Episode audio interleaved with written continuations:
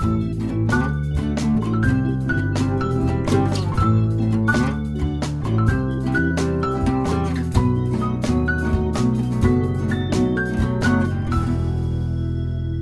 a todas y a todos, José Miguel Martínez los saluda desde Puerto Montt, donde estamos grabando la cátedra paralela número 45, de forma presencial. Esta tarde me acompaña José Flores, más conocido como Pepe Flores, profesor oriundo de Puerto Montt, psicólogo especializado en psicología social con estudios en intervención e investigación psicosocial de la Universidad Nacional de Córdoba, Argentina. Pepe también se ha especializado en el estudio de las prácticas grafiteras y sus formas de construir el espacio público y en el estudio de memoria colectiva. Además de lo anterior, eh, Pepe actualmente es estudiante del doctorado en psicología de la Universidad de Chile y tesista del programa de investigación de psicología social de la memoria. ¿Cómo estáis, Pepe Flores? Hola, José. Muy bien. Muchas gracias por la invitación. Gracias. Eh, muy bacán estar aquí. En tu departamento. muy bacán estar aquí en mi departamento. Tal cual. Estamos grabando esto del departamento de Pepe. Eh, y bueno, hoy día vamos a conversar de Esto no es una pipa. Ensayo del filósofo francés Michel Foucault, donde a partir de dos versiones de la obra Esto no es una pipa del pintor René Magritte, eh, Foucault analiza las aparentes contradicciones que hay entre las imágenes y las palabras que propone la obra del pintor. Eh, de esa manera, Foucault retoma algunos de los temas que ya había presentado en su ensayo previo, las palabras y las cosas, y desarrolla este, esta suerte de apéndice estético, a partir de, eh, además, algunas sugerencias hechas por el propio Magritte mediante cartas. pero para ir partiendo esta conversa, te pregunto a ti, Pepe Flores, la ya clásica pregunta del podcast. ¿Por qué elegiste este libro de Foucault para conversar aquí en Cátedras Paralelas? Primero, personalmente a mí me gusta mucho Foucault.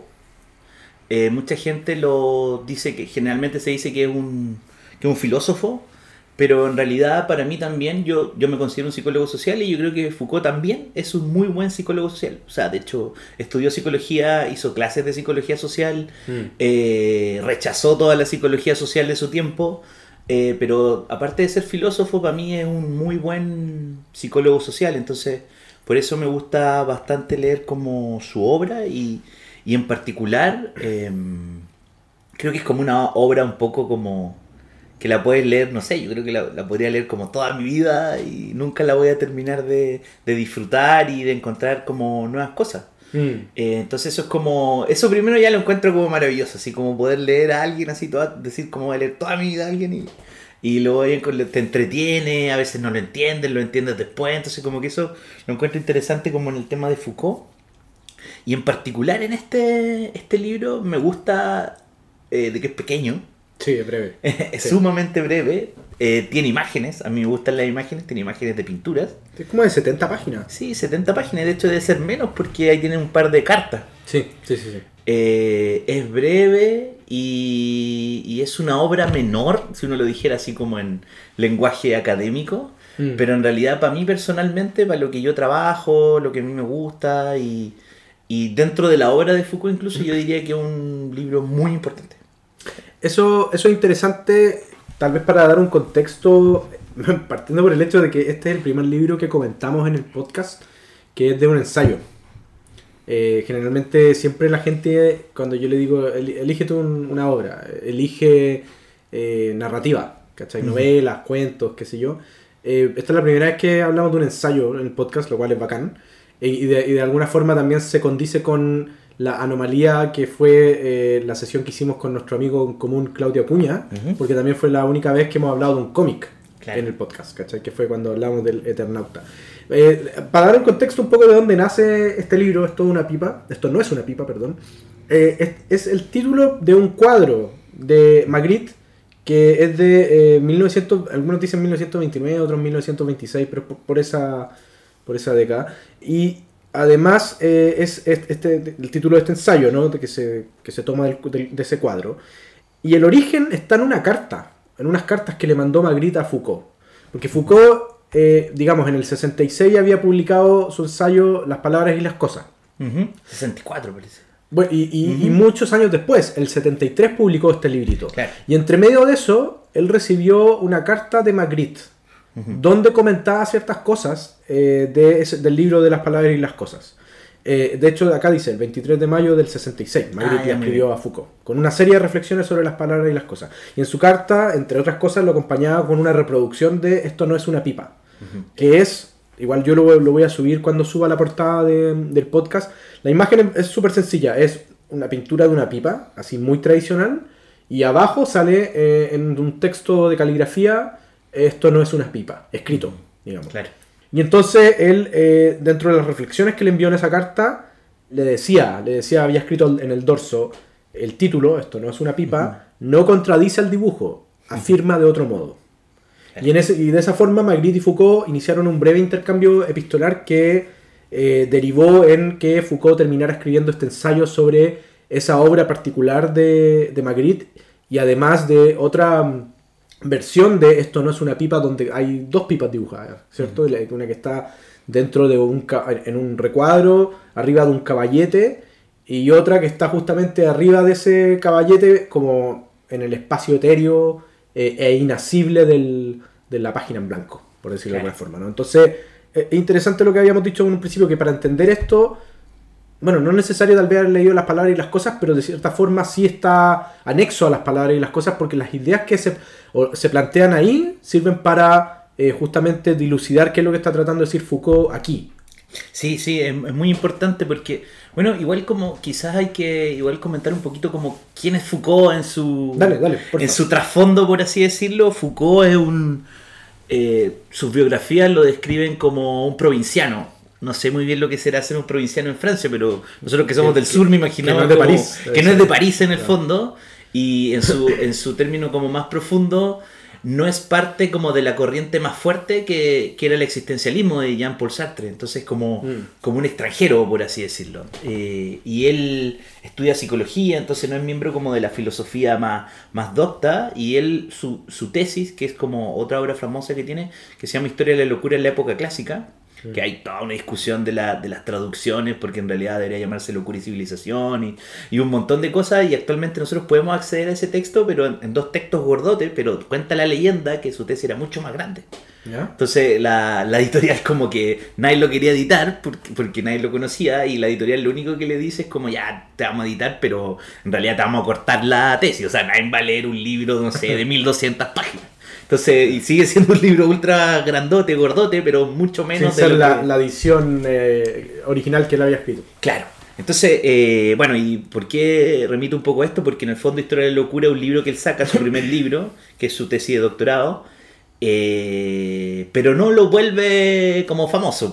Mm. Entonces cuentan las biografías que ahí Foucault estaba como un poco frustrado, eh, lo muestran siempre como alguien como bien pasional. Mm.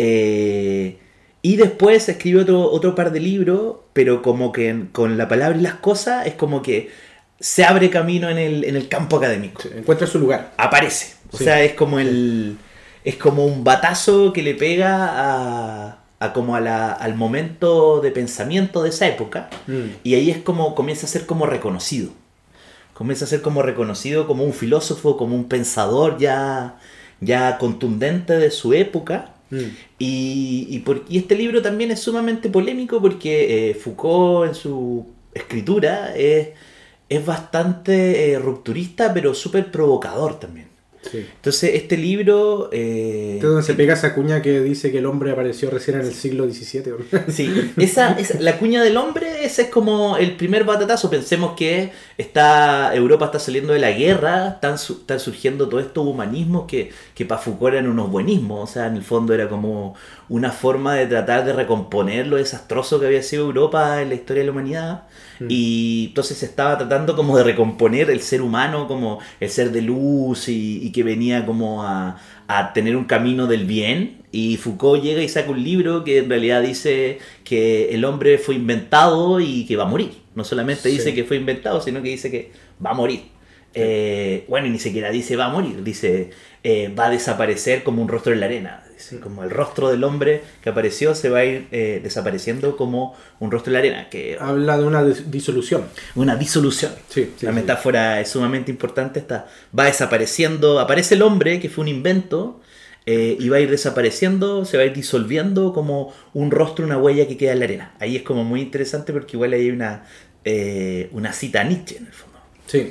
Y ahí, y ahí creo, según lo que he leído, porque aquí yo no soy lector de Foucault, es decir, para mí esta fue una primera aproximación a Foucault que me llevó a, a- a abrir otras lecturas de, de Foucault, pero, pero no tengo, digamos, el conocimiento que tú tienes de él. Eh, pero en base a esa idea de la disolución que tú mencionabas, creo que ahí donde aparece justamente eh, su vínculo con Magritte, en el sentido de que todas las cosas que desestabilicen eh, lo que él llama, comillas, la episteme histórica de, de cada época, digamos, en este caso de la nuestra, Claro. por ejemplo, se presenta en la obra de Magritte, según él. Claro. Sí, eso es como re interesante porque en el fondo, bueno, así como volviendo al tema de la palabra y las cosas, como para pasar al libro que nos interesa, lo que dice Foucault, en el fondo dice hay una episteme, Foucault habla de una episteme era como un campo del saber que no tenía solo que ver con la ciencia, por eso Foucault mira la pintura. Sí. Porque la construcción como del conocimiento de una época en particular, él decía, la ciencia era un punto más, pero estaba la física, estaba la biología, estaba la pintura, el arte para Foucault. Entonces, en eso también era odioso, porque le estaba hablando a los científicos, diciéndole que en realidad ellos no eran los responsables de las revoluciones científicas. Eh, entonces, Sí. y parte diciendo que en el fondo la invención del hombre está en otra pintura, que es Las Meninas de Velázquez. Eh, y bueno, y lo que dice en el fondo dice que en la época, en esta época, cuando se inventa el hombre, se inventa como en tres dimensiones. Pues se inventa como la vida en el saber biológico, se inventa eh, el, el trabajo en el sentido de la economía, La el conocimiento sobre la sí, economía, sí. y que es como lo que más no- nos puede llamar la atención a nosotros, se inventa el hombre, pero se inventa el hombre en relación al lenguaje. Eso. O sea, en el fondo dice, eh, lo que hace aparecer al hombre es un lenguaje que habla del hombre y del mundo. Eso. Entonces Y- aparecen y- todas las ciencias que hablan del hombre, por la psicología, la psiquiatría, Claro. la medicina misma. Sí. Entonces, y por otro lado, las ciencias que hablan del hombre, pero también que hablan de lo que hay en el hombre. Y lo que tiene el hombre en particular es el lenguaje. Y- o sea, lo que nosotros claro. escuchamos desde supuestamente de la Grecia, este como el animal parlante y todo eso, en el fondo lo que vuelve hombre al hombre es, es su lenguaje. Y este lenguaje es como una relación con el mundo, en el fondo. Sí. Y desde ahí, en el fondo, justamente nace el conjunto de ideas de- sobre las cuales él se basa para analizar estas pinturas de Magritte. Eh, eh, Claro. Que en particular es bastante desestabilizadora, por decirlo de alguna Sí. forma. ¿no? En- en- no, no solo en, en, el, en el juego que propone, sino también en el fondo en, en el conjunto de relaciones que el mismo Foucault va desgranando de esta pintura. Claro. Porque de alguna forma también, si bien pareciera que ambas obras conversan, igual Foucault en el fondo igual es juguetón, en el sentido Sí. de que, de que él al final está usando la, la pintura de Magritte para desplegar su, Claro. su conjunto, como todo su conjunto de ideas y, y- y pensamientos respecto a, a lo expresado ya en las palabras y las cosas. Claro, porque en el fondo incluso se dice que el título ya es muy irónico, las palabras y las cosas, porque en el fondo cuando se, cuando se pone como el- se inventa el hombre y a su vez se le inventa al hombre el lenguaje, eh, que sería como lo característico, lo que nos separaría de la no humanidad, ¿no es cierto? De, lo- de los animales, de la naturaleza, qué sé yo. Sí. Lo que se hace también a su vez eh, es hacer una separación entre el mundo y el lenguaje, las cosas y las palabras. Entonces eh, es irónico porque en el fondo lo que está tratando de mostrar eh, Foucault es que a nosotros se nos enseña las palabras para nombrar el mundo. Entonces por eso la maestra, eh, la profe cuando somos niños nos muestra una J con una jirafa y nos dice jirafa y nos va enseñando a ir encadenando ciertas palabras con ciertas cosas. Claro. Entonces, las palabras por un lado y las cosas por otros. Entonces, en esta época lo que se trata como de pegotear un poco la fuerza para Foucault son ciertas palabras que puedan describir ciertas cosas. Mm. Entonces, eh, y esto tiene que ver como con el tema del hombre, porque lo, lo que le importa a Foucault en realidad no es como ensalzar al hombre, no quiere hacer un nuevo humanismo, Sí. sino lo que él quiere hacer es disolver al hombre. Y eso ya ahí es como, ya en su época es como cómo quiere matar al hombre, si el hombre es lo más bueno, es el centro de, de- de la civilización, ¿no es cierto? De hecho, el libro justamente termina con esa la cuña, la tengo anotada acá. El hombre es una invención cuya fecha reciente de creación la arqueología de nuestro pensamiento pone fácilmente de manifiesto. Y tal vez su próximo fin también. Claro. Así hermosa la- Y, en- y- y ahí me agarro para entrar en el libro. Claro, Entremos en el libro. ahí- Foucault, pero Foucault hasta este momento no sabe cómo se va a disolver el hombre. Claro. Solo él dice como esta cosa media mesiánica que igual tiene Foucault era muy nichiano, entonces igual ocupa Sí. su pluma, que igual Nietzsche es como bien mesiánico, entonces el fondo dice, explica cómo aparece el hombre y dice en algún momento se va a disolver, pero en este momento de su pensamiento él no tiene idea cómo se va a disolver. Y en ese sentido le sirven todas estas posibles apariciones de disolución que se presentan en la cultura, como por ejemplo el caso en particular de las meninas, Sí. que analizan las palabras y las cosas, y de eh, esto no es una pipa de Magritte. Claro. Eh, porque en el fondo toda manifestación que anuncie este, este fin o esta disolución le sirve a él para poder desarrollar ese, Claro. esa cuña que se manda ahí al final del libro. claro que no tenía muy claro cómo continuar en el fondo.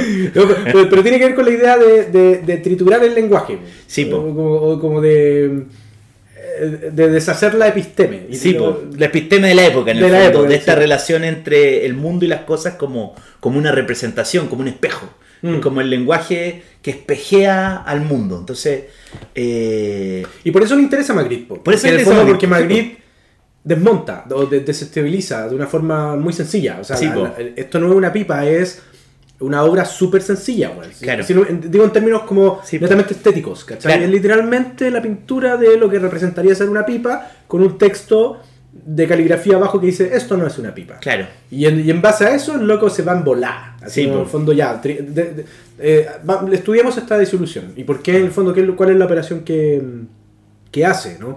Eh, Magritte, ¿cachai? Donde el mismo le dijo en una carta, le dijo, el título no contradice el dibujo, afirma de otra manera. Entonces, es, es una idea que descoloca, a priori. ¿no? Sí, po. Ver eh, el dibujo de una pipa y abajo un texto que diga, esto no es una pipa.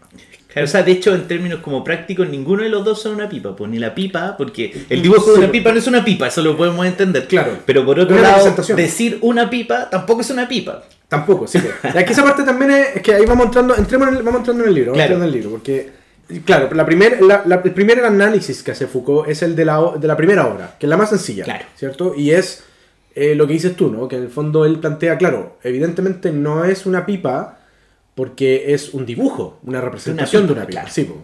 Y a su vez el texto tampoco es una pipa porque es un texto. Claro. Hay una cosa como interesante de las palabras y las cosas, porque, eh, o sea, volviendo al texto anterior, porque en el fondo Foucault dice, eh, en el mundo, yo creo que hasta el día de hoy, se cree que la representación es la cosa. po.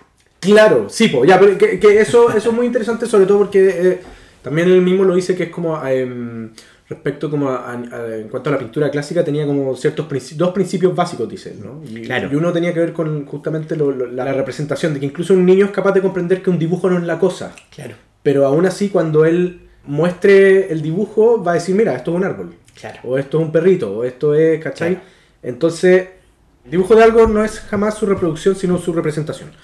Y sin embargo, la, la convención nos señala que en efecto, cuando uno dice es un perrito, como que pareciera que estáis hablando de eso. Sí, claro, o sea, en el fondo, yo cuando describo algo o hago una pintura, estoy, estoy representando el mundo, o sea, estoy mostrando lo que el mundo es en el fondo. Claro. Eso es como lo que se había, o sea, lo que se había comprado la, la ciencia y todas las formas de conocimiento hasta cierta época. po. Escribir, pintar, para que esa pintura y esa escritura fuera una semejanza del mundo.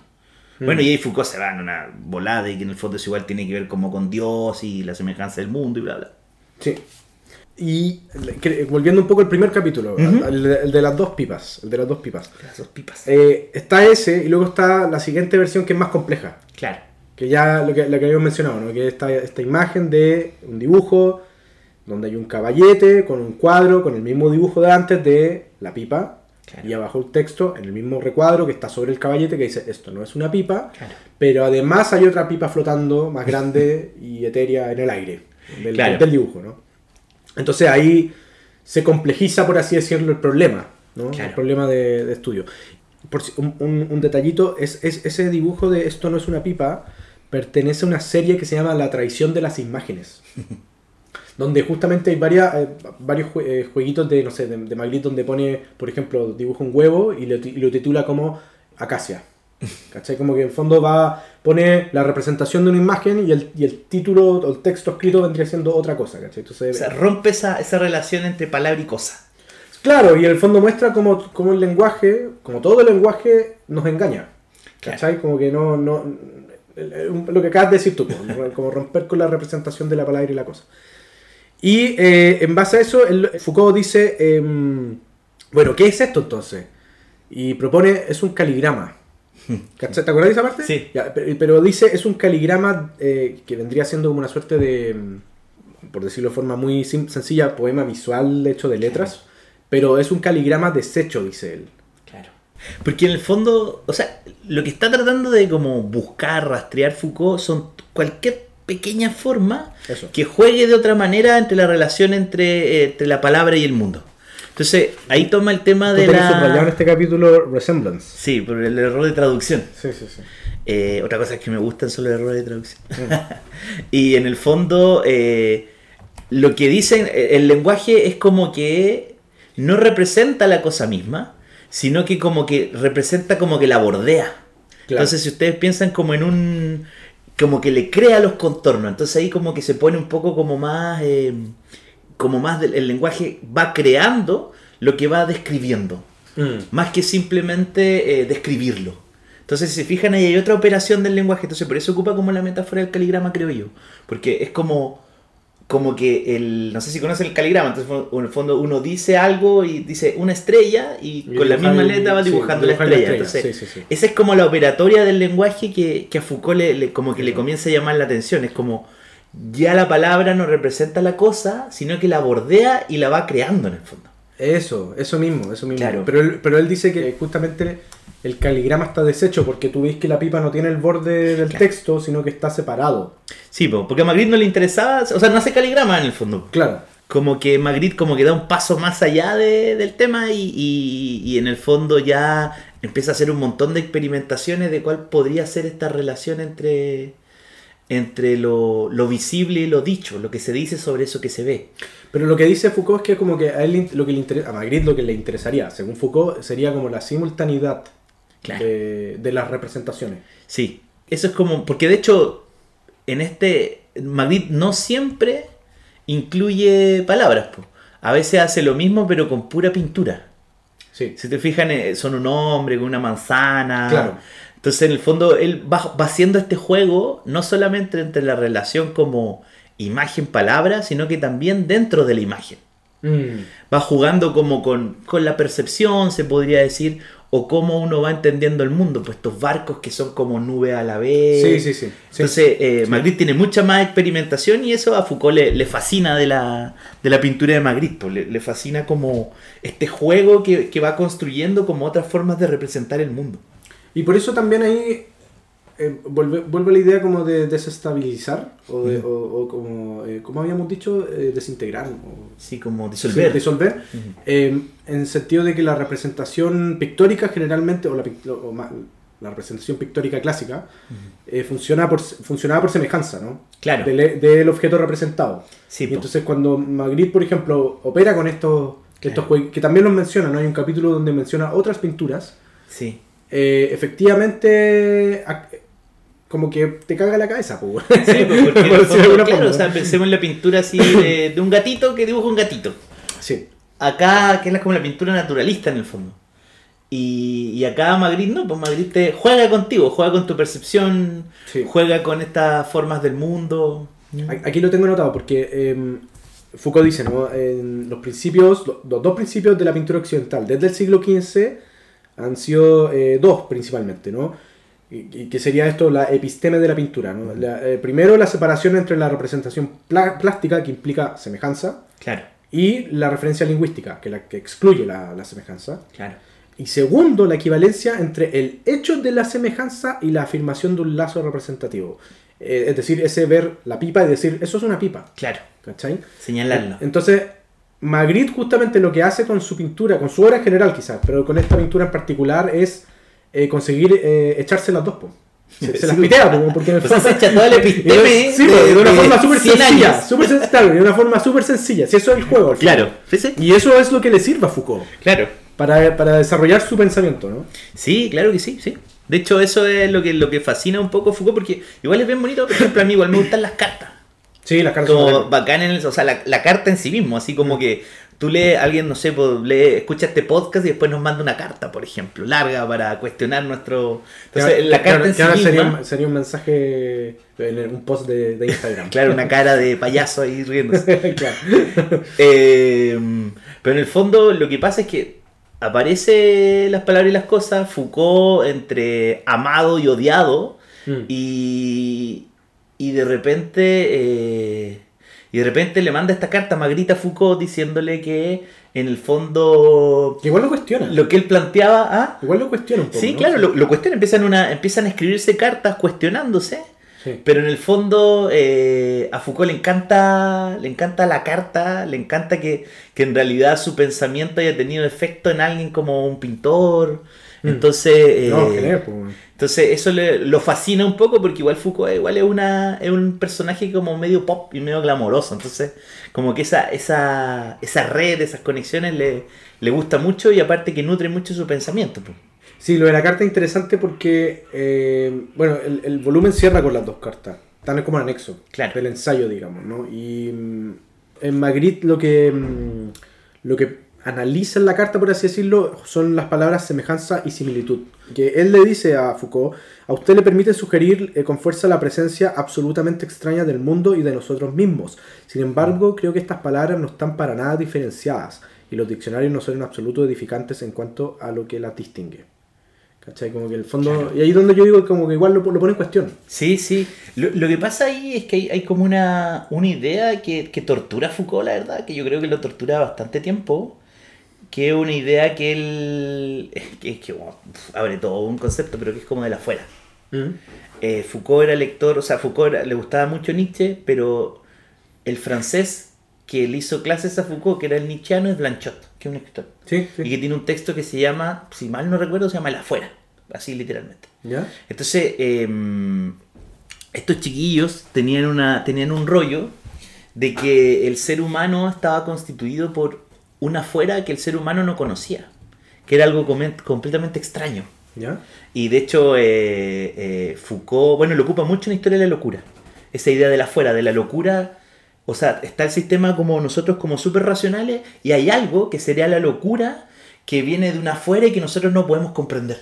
Mm. Entonces, siempre hay una afuera en el mundo que ni el lenguaje, ni la imagen, ni el ser humano con toda su ciencia y su racionalidad va a poder comprender. Así en términos prácticos tenemos un montón de sistemas ¡puf! y de repente explota un volcán.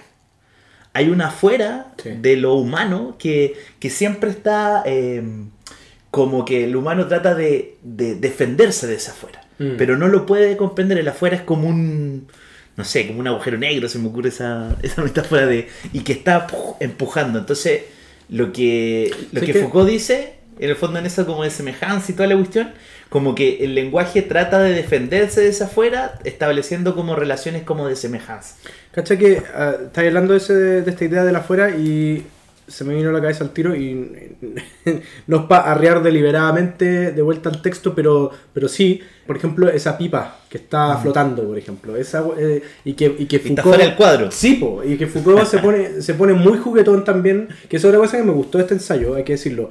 Eh, Foucault es un gran narrador, weón, como que tiene buena pluma. Sí, sí, tiene buena en, pluma. en- en cómo escribe, así. No, no, no estoy diciendo no solo transmite ideas que pueden llegar a ser cabezonas, sino que eh, la forma en que las transmite también es muy narrativa. Y entonces se pone a jugar con, por ejemplo, en el, en el caso de esta segunda, segunda versión de esto no es una pipa, se pone a jugar y empieza como esta- sobreanálisis que le gusta hacer al buen como de la imagen. Y eh, entonces como que dice, mira, el caballete podría ser eh, el pizarrón en, en la sala de clases de un profesor. Claro. Y empieza a hablar de lo que ocurre en esa sala de clases con el profesor y con los alumnos, y los alumnos diciendo, pero profesor, si eso es una pipa. Y el profesor diciendo, no, esto no es una pipa. Y como que en el fondo to- eh, toma un tono que es casi eh, cómico en su, en su voz, ¿cachai? Cuando narra estas ideas.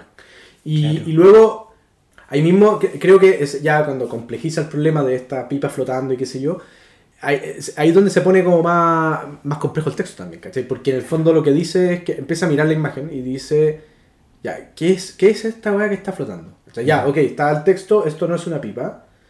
Eh, primero, ¿a- ¿qué es esto? En el esto no es una pipa. También hay una parte que, que dice eso, ¿no? Como- Ese que es esto es enfrentarse a la afuera, po. Sí, exacto, exactamente, ¿cachai? Y a nivel como eh, Porque tú de diagramación... Lo primero que diría eh, ante este ¿qué es esto? Trataría de buscar algo en su, en su bitácora de palabras que tiene y diría, es esto. Sí, Es una pipa. claro. O es cualquier cosa, podemos decir. Hacer una, una operación de semejanza. Ya, pero que, que me gusta esa parte porque es como, ¿qué, es, qué exactamente es esto? En- esto no es una pipa. Y el loco, a nivel de diagramación literaria, como que pone unos cuadritos donde hay una pipa o un símbolo de pipa dibujado y una flechita y entonces él empieza a, a explicar que, claro, no, no está claro exactamente ni siquiera a qué, a qué se refiere con esto, ¿cachai? Claro. Esto, eh, el texto, no es una pipa, el mismo texto, o esto que flota encima, no es una pipa, o esto, el conjunto, es decir, el dibujo más el texto, no es una pipa, Claro. como que ya se, todo se destabiliza aún más. Se disuelve en el fondo. Sí, total, ¿cachai? Totalmente. pues. Y después más encima el empieza a mirar el dibujo.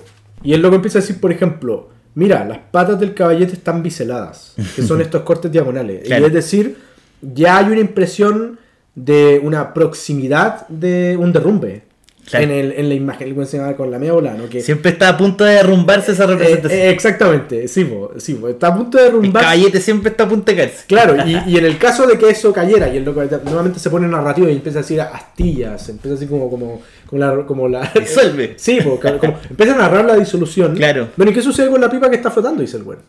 claro. ¿Cachai? Y, y entonces ahí lo que él dice, o llega a una idea, ¿no? Que es que esto vendría siendo como la afirmación del simulacro, dice. Claro.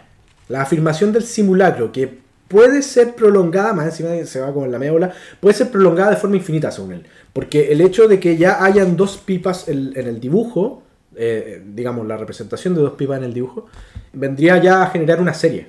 Claro. Y el, según el que, según por haber solo dos, eh, ya, ya una serie que eventualmente podría llegar a ser infinita. Pero es re interesante porque en el fondo, si te fijas, ahí hay una, hay una idea muy, muy Foucaultiana, en el fondo de, de la caída inminente. de la caída inminente del hombre, de, de su desaparición, en el fondo, en el sentido de, de que eh, si desaparece esta forma de, de las palabras y las cosas, de la relación del, del lenguaje con el mundo, Sí. se desaparece ese hombre también. Claro. Entonces, y algo que como que a Foucault ahí le llueve los piedrazos, pero en el fondo lo que, él- lo que él le interesa es qué hay después.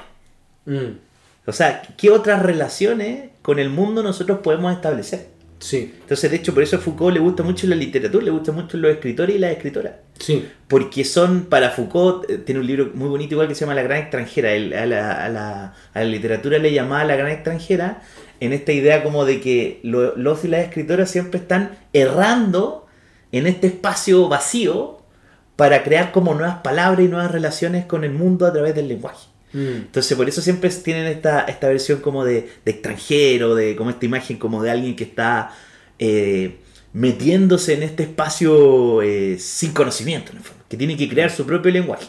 Entonces, Eh, eso, eso es lo que yo creo que a Foucault le gusta mucho. Hay una. Es que hay una. Leí lo- y lo dejé acá como anotado porque me gustó mucho. Cuando. creo que lo hace en, la- en las palabras y las cosas que se refiere a. mm, a la idea de la representación eh, en el Quijote.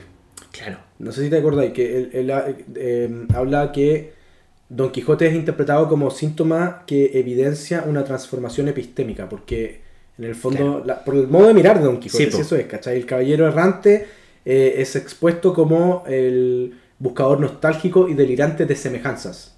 Entonces, donde hay un molino, el weón ve un gigante. Claro. Es, otra forma de disolver esta relación. po. Sí. De hecho, lo bonito de. Si, ahora, eh, si se fijan, Foucault, dentro de todo lo odioso que es en muchos aspectos, es odioso también porque con la ciencia, porque le dice eh, la transformación de la ciencia o de la epistemia de una época nunca pasó por la ciencia. Pasó por Don Quijote, Mm. eh, por Magritte y por Velázquez. Sí, sí. Sí, Eso también no le gustaba mucho a los científicos. a la ciencia. sí. ¿Puedo, no sé si puedo citar a Shinjeki? ¿Shinkeki no Kyojin? Sí. Pepe, ¿qué onda? Porque fuimos- fondo- está, espérate, bajo una idea. Foucaultiana, Ya, obviamente. ya, dale. En el sí, sentido dale, de, dale. de esta idea como del Quijote. Perdón, de- perdón, para, paréntesis, para lo que auditores y auditoras que no sepan, que yo creo que no saben, porque es el anime más famoso a nivel contemporáneo, Shingeki no Kyojin es... ¿Estará la obra de al, al nivel del Quijote? No lo sabemos. No lo, sa- no, no creo. No lo sabemos, no lo sabemos, pero, pero es, es- es probablemente la- el, el- el manga, y anime Mm. también, porque digamos tiene su versión en anime, más famoso de los últimos 10 años. Claro. Que es largo y todavía no, todavía no termina. O sea, en el, en el, en el anime no termina, el manga Claro. ya cerró. Claro. Pero es una obra de 10 años, desde que salió el primer volumen hasta el último volumen del manga. Y es básicamente sobre la historia de un mundo donde hay unos gigantes que se comen a las Don personas. Quijote. Claro, parte, bueno, es así como parte de la premisa, en verdad la obra es súper política y Claro. se pone- tiene, tiene otra, otro- y es bien nihilista también. Sí, pues entonces si se fijan, eh, la, la metáfora del Quijote, manteniendo la- las distancias para que no se nos enojen nuestros nuestros literatos. literatos. Tiene una, tiene una figura parecida, pues, o sea, el Quijote que está errando por ahí, eh, buscando estas relaciones entre el mundo y la... ¿Cómo, cómo nombrar a estos molinos? Son gigantes, qué sé yo. Y, Sí. y a mí me gusta mucho la figura en Shinjiki o Ataque a los Titanes, es la, la científica Hanke. No sé si se acuerdan de ella, parece que se llama Hanke la chiquilla. ¿Cuál era? La que es la científica. La de una chica de lentes, que es como una comandante, como la amiga de Levi. Ah, ya, ya. Ah, sí, ya me acordé. Porque si se fijan, está el muro, que el muro sería como la episteme, ¿no?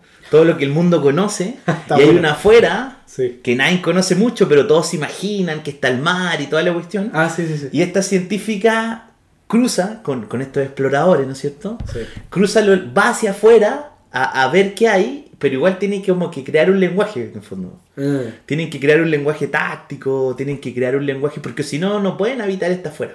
Claro. ¿Cachai? Sí. Eh, y y lo- estos monstruos, estos gigantes, en el fondo son parte de la afuera, que no, sabe- no sabemos cómo nombrarlo. Entonces, en ese, la- como que el, el lenguaje para Foucault se, tendría este, esta como errancia, esta aventura de, de, de nombrar esta afuera que nos está como atormentando. Está bueno, está buena ¿Cachai? idea. Me gustó. ¿Esta la, la citáis en tus clases?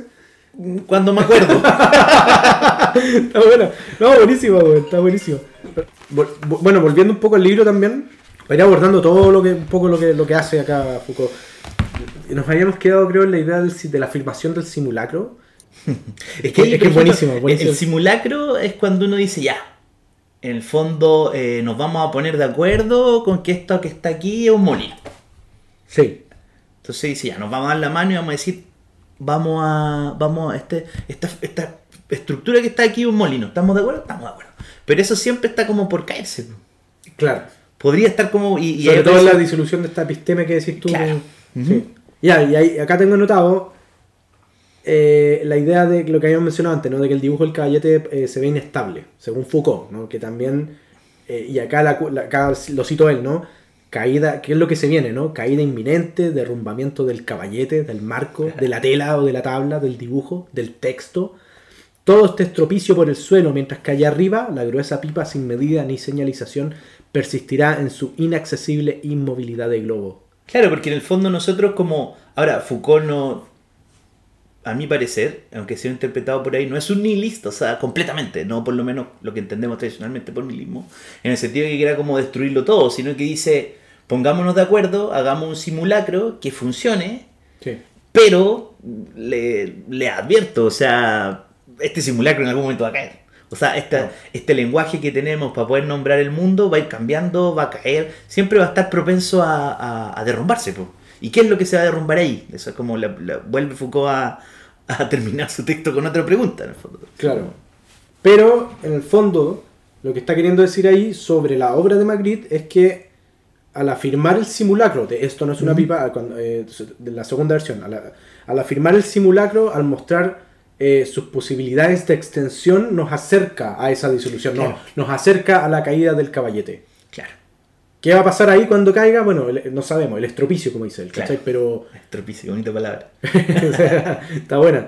Sí, y, y hay, bueno, hay otra cosa del libro que es interesante, que es que él, eh, además de, o sea, Magritte es el principal eh, foco, pero igual hay un capítulo, por ejemplo, que se llama Klee, Kandinsky, Claro. Magritte, que hace como la línea Sí. entre estos tres pintores.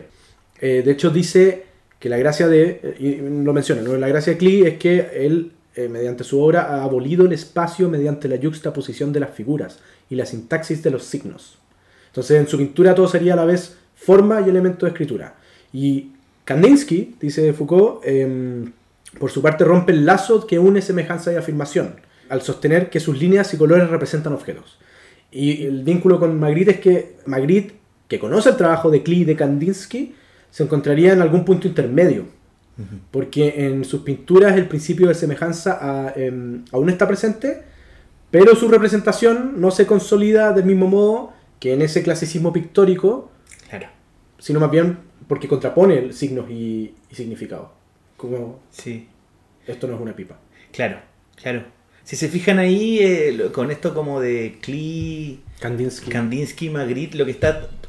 Foucault no busca como que se funda una nueva episteme. En el fondo, como que. O sea, como que dice, va, va a pasar, pero no es algo como que a él le, le le- lo que le interesa son como todos estos. Eh, todos estos. eh, personas, todos estos escritores y escritoras que están errando por este mundo y van creando como su propio lenguaje y a su vez como su propia relación con el mundo a través de este lenguaje. Mm. En este caso es un lenguaje pictórico. Sí. Como que para Foucault está, está ahí el, el tema como más, más importante para, para él, porque que los sujetos puedan, eh, podamos eh, construir como un lenguaje que nos ayude como a habitar este, esta nada, este... Sí. Entonces por eso igual hace como busca varios, varios referentes que son muy distintos entre sí y cada uno, cada una hace su propia operación. Claro. Sí, y de, y de ahí de alguna forma, teniendo ya esa base eh, sobre estas operaciones pictóricas, por así decirlo, de, de esas obras, eh, hay dos capítulos más del libro, ¿no? Hay uno que se llama El sordo trabajo de las palabras, bonito título. Y hay otro que se llama, que es, creo que el penúltimo o el último, el- Los siete sellos de la afirmación. Claro. Eh, y ahí en, en esos dos capítulos él desarrolla esta idea de que, em, primero que es habitual que los títulos de, de las obras de, de estos pintores, de, de Magritte en particular, no tengan nada que ver con el contenido. Y en ese sentido que para el, el- el que está viendo la pintura promueven una recepción activa. Claro. Como que igual te obliga a pensar. ¿Cachai? Y luego, el- en los siete sellos de la afirmación, ahí él, eh, Foucault declara, ya con- retomando la idea de simulacro que habíamos mencionado, de que finalmente el hecho es que todo, absolutamente todo, es un simulacro. No, o sea, yo creo que yo creo que para Foucault es la búsqueda de esta cuestión. La Mm. búsqueda de, de crear nuevas palabras, de tener nuevas relaciones con el mundo. Y que para Foucault generalmente solo hacen como lo y las escritoras. Sí, Son sí. buen ejemplo de eso. Es que, es que para completar la idea me refiero a, a que, a que yo me quedo con este, lo que me quedo con la idea de este libro es un poco como la separación entre los signos lingüísticos y pictóricos. Claro. ¿Sabes? Por decirlo de una forma muy sencilla. Es Sí. como. Tiene que ver con esa, esa- ese rollo, ¿no? De, de- Sí. de la semejanza y la afirmación, en, en este caso la negación. Claro. Sí, yo creo ahí que ahí Foucault eh, me parece como muy importante esta obra porque le permite a Foucault dar un paso. Sí, eso lo, ya, eso es importante. Lo habíamos mencionado cuando íbamos conversando en el auto. Que tú decías que Deleuze Sí, era, era el que decía que para. Sea, un amigo, otro franchute amigo de Foucault. Yo creo Otro que- pensador. Sí, otro pensador más o menos contemporáneo, que eran amigos en el fondo. Seguro que tú me dijiste en el auto, Sí. para él, para Deleuze, et- este, este libro vendría siendo un puente. Uno Claro. pensaría, oh no, es un libro menor en la obra de, Claro. de Foucault, que es un libro de 70 páginas que más encima se remite a ideas de su otro libro de años previos, Claro. en las palabras y las cosas. Pero seguro que me decís tú, no, vendría siendo un puente hacia, Sí. eh, no sé si vigilar y castigar.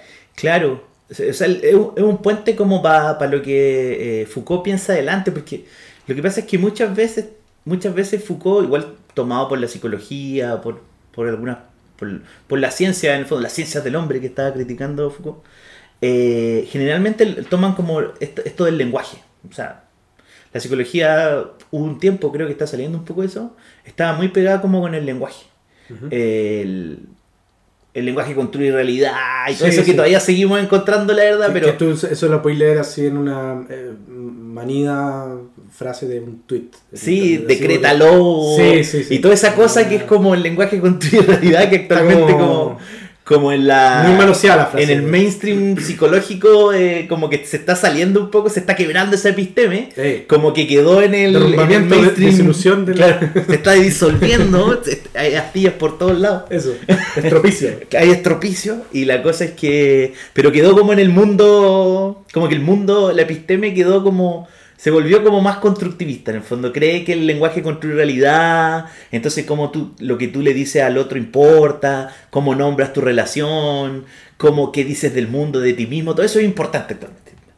Entonces a Foucault se le, se le lee mucho de por ahí pero Foucault tenía un problema que no sabía cómo nombrar. Esto lo dice Deleuze que era un amigo de él Eh, Deleuze, Deleuze, no, yo le decía Deleuze, Deleuze. Sí, yo no sé cómo se pronuncia la verdad. Yo siempre le he Deleuze. dicho Deleuze. Tú eres el que sabe. Sí, no, yo lo- en realidad los franceses los pronuncio de cualquier forma. o sea, sabemos que Foucault Claro. se dice Foucault. Sí, eso, yo lo he- a eso al menos lo sabemos. Los pronuncio de cualquier forma y bueno, eh, él dice que este libro es como muy importante porque le permite dar un paso hacia su concepto de saber, que es como un concepto como sumamente importante en Foucault. Mm. Eh, y el concepto de saber, lo bonito que tiene para mí, es que no son Pero- solo palabras. Eso tiene que saber en qué sentido. Foucault tiene una idea de que el saber es como un, un campo de conocimiento, pero que va construyendo a los el mundo. ¿Sí? O sea, eh, la psicología construye la mente, el cerebro, un montón de cosas, y, y cada campo del saber, la literatura va construyendo eh, como un campo adecuado donde eh, se puede desarrollar. Es un saber. Eh, y para Foucault ese saber no está construido solamente por palabras. Mm. Si se fijan, hasta palabras y las cosas estaba como en las palabras. Ujú. Pero después de toda esta conversa que tiene como con los pintores, Ah, entre- ya, ok. Entre la dice, imagen. este, este saber ya no es solo palabras, Sí, sí, sí. sino que también es imagen. Sí, sí, sí. Sí, sí. Entonces, eh, Foucault eso le permite dar un paso, porque si ustedes se van como por ejemplo a textos como Vigilar, o Casti- Vigilar y Castigar, que es como el otro texto más famoso, Foucault se, se demora y da harta explicación sobre, por ejemplo, el panóptico, pero más allá del panóptico es como lo que se da para ver.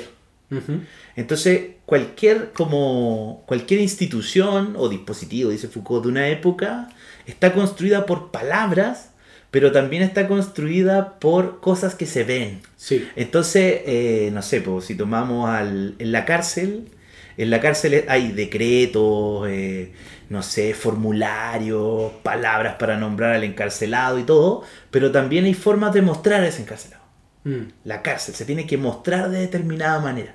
Entonces, eh, como que el mundo se va construyendo no solo de palabras, sino también de, eh, de imágenes, Pero- de visualidades. Y ahí es donde, en verdad, claro, tiene una relación completamente directa con, eh, con esto no es una pipa.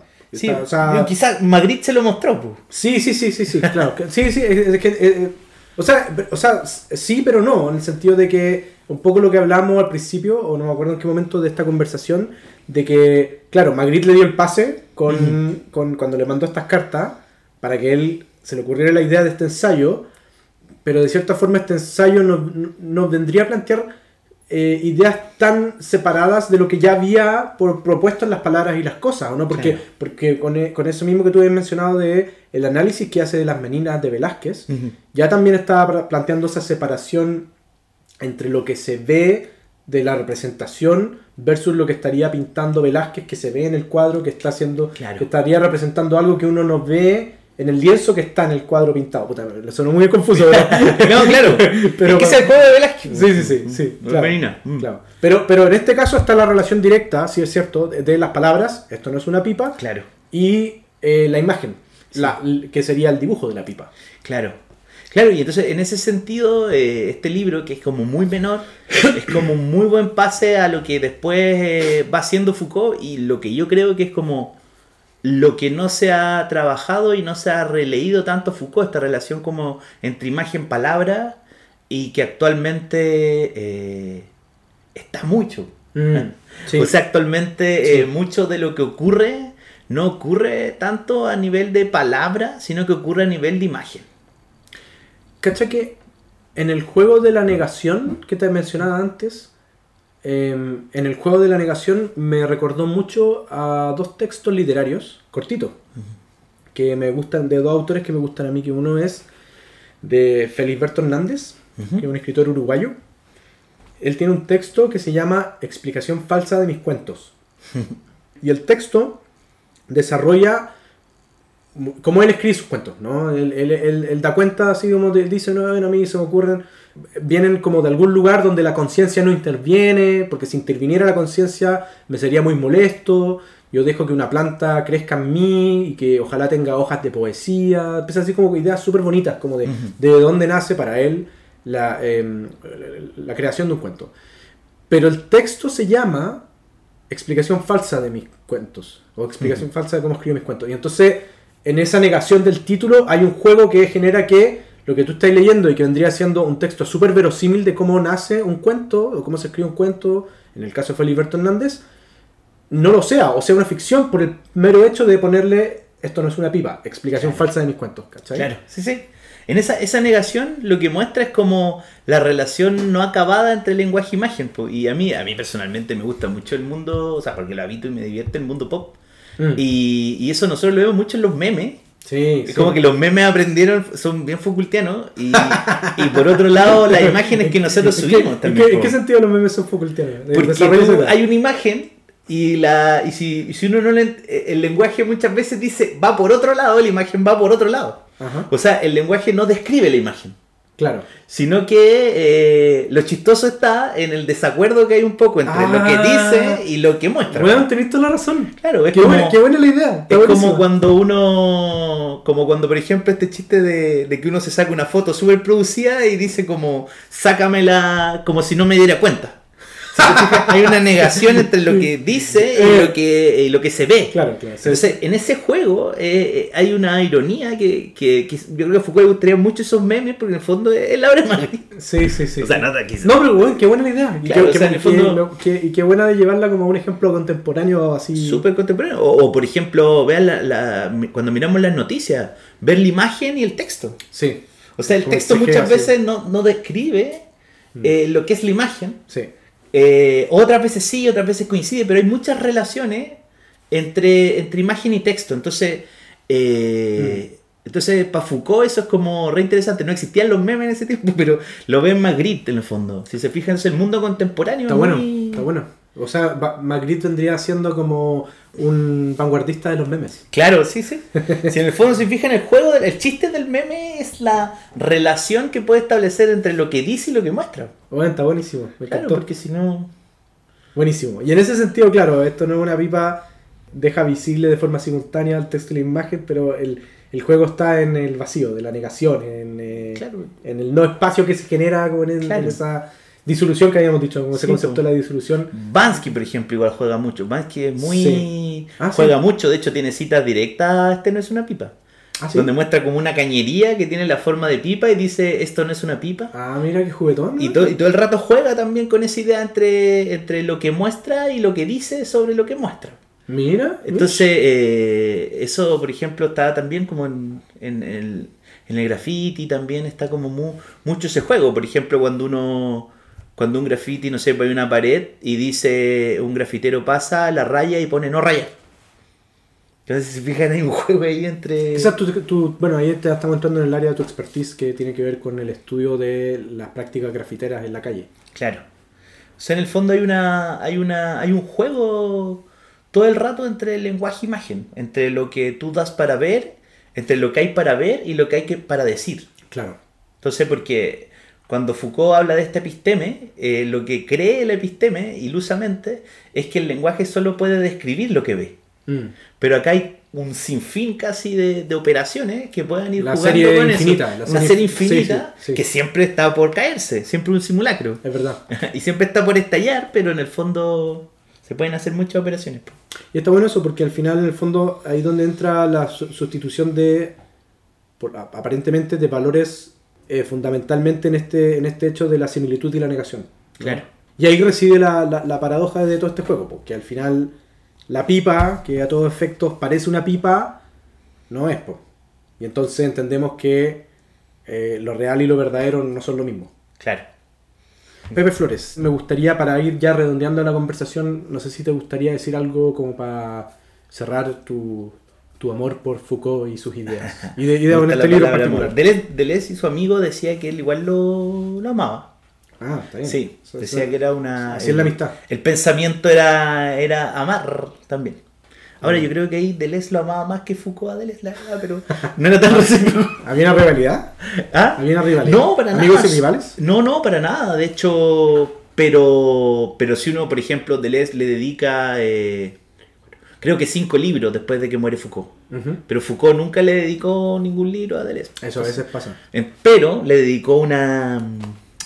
A su libro principal de Deleuze le dedica la. ¿Cómo se llama la introducción? Ujú. Le hace la introducción. Bueno. Así que ahí, pero tampoco ahí. Desbalancea la, la cosa de la amistad. Tal vez para cerrar, podríamos te pregunto a ti. eh, ya, alguien no ha leído a Foucault. Este es un buen libro para entrar en la obra de Foucault. Yo creo que sí. Porque es sí. sencillo, es- digo, no, bueno, no sencillo, pero es, es cortito, Claro. es bastante puntual en lo que está diciendo. Pero si alguien quiere saltar ya a, a cosas mayores de la obra de Foucault después de esto, ¿para dónde tirarse? Yo, yo personalmente eh, los y las invitaría a siempre a, a tratar de leer a Foucault y leer su biografía. ¿Ya? Porque la Eso es como entrar tangencialmente a la. Sí, porque las biografías a mí personalmente me han ayudado mucho a, a poder entender la obra de Foucault, eh, poder separar de repente cuando está ironizando Mm. o cuando está, está leseando derechamente, o cuando está hablando más seriamente, o con quién está peleando en ese momento. Que, porque Foucault, si se fijan, cita muy poco, no cita casi. Pero tú con la biografía vas entendiendo con quién se está agarrando a palo en ese momento, y tú decías, por eso le está diciendo esto. ¿Y las biografías tocan las ideas? ¿El conjunto de ideas? Sí, sí, claro que sí. Y hay una biografía que particularmente a mí me parece maravillosa. Perdón, Pepe se escucha desde lejos porque está buscando el libro entre su cúmulo de libros eh, fo- Foucaultianos. Hay biografías malas y buenas, pero esta, hay una de un, de un, ahora sí, hay una de un gringo periodista que se llama La Pasión de Foucault, que es muy bueno. Ahí hay harta copucha. y, y es interesante porque ese gringo le, le tiene mal a Foucault. ¿Ya? Entonces lo va a buscar como para, para derrumbarlo. Hasta, hasta el día de hoy tiene enemigos. ¿no? Como Sí. Hace poco, ¿te acuerdas que comentamos de este otro filósofo francés contemporáneo que Lo acusa de pedofilia. lo, lo acusó de pedofilia, weón? Directamente. Sí, es verdad. Pero yo he leído cuatro biografías y biografías densas. O sea, la, la que tengo aquí, que a mi parecer es la mejor, ¿Cuál es? Eh, es una. Espera, dame un segundo, voy al punto de la pedofilia. Tema muy comentado.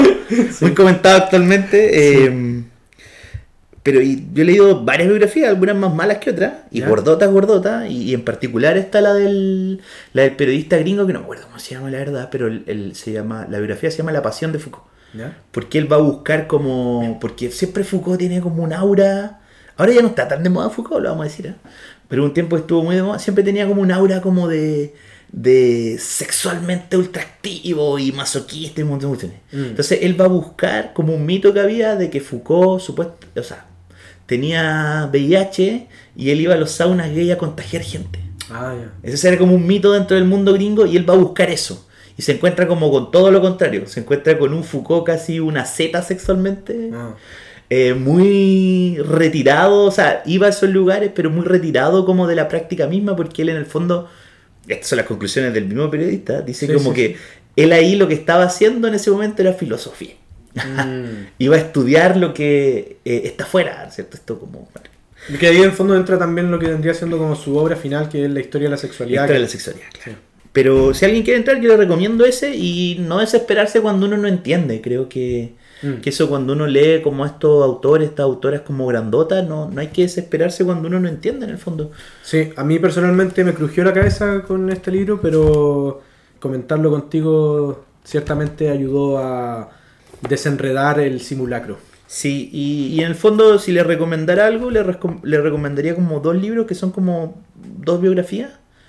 Una es de Didier Eribon, que se llama Michel Foucault. Ya. Así se llama, ¿puedo decir la editorial? Este podcast. Sí, da. ¿no? Editorial El Cuenco de Plata. Esa a mí personalmente es la mejor que he leído. ¿Y por qué? Porque Didier es amigo de Foucault, de la infancia. Mm, Entonces, y aparte de eso es filósofo. Entonces eh, va mezclando muchas de como eh, la amistad que tenían de niños hasta que Foucault muere, como con la filosofía. Entonces es particularmente muy interesante, no es, no es así como un tratado filosófico, pero va, va contando la historia como de Foucault de niño, de la amistad que ellos tenían hasta que después Foucault muere, ¿cierto? Ya. Y hay uno de un argentino que se llama Tomás Abraham, que se llama La Máscara Foucault. Que igual es muy, muy interesante, son como una especie de biografías pequeñitas donde toma como ciertos aspectos importantes, pero muy cotidianos, así como Foucault cuenta la historia así como de, de Foucault cuando regala las plantas, Mm. o, o en el pueblo natal que es Le Potiers de Foucault, un grupo de señoras que le hacen como una celebración anualmente porque no hay ni un museo ni nada, pero hay un grupo de señoras que no saben muy bien quién es Foucault, pero le parece lo más rimbombante y hermoso que tener un filósofo en su, en su pueblo pequeño y año a año le hacen como una conmemoración. Bueno, Entonces como que en la máscara Foucault cuenta como cositas muy chistosas, eh, muy, muy pequeñitas de, de Foucault. Yo creo que a Foucault particularmente, como buen nichano, hay que leerlo como con su vida. bien, buenísimo. Muchas gracias, Pepe Flores, por eh, esta conversación. Y, y nada, pues a leer a Foucault. Sí, y no desesperarse cuando uno no entiende, ni cuando hay cosas que se demoran un poco. ¿Cuándo se va a disolver el hombre? ¡Eso! No, no sé, muchas gracias, José, muy bacán estar con ustedes. Y no, súper entretenido, bacán. Así que Bueno. muchas gracias por este espacio de conversa, este podcast, Cátedras Paralelas.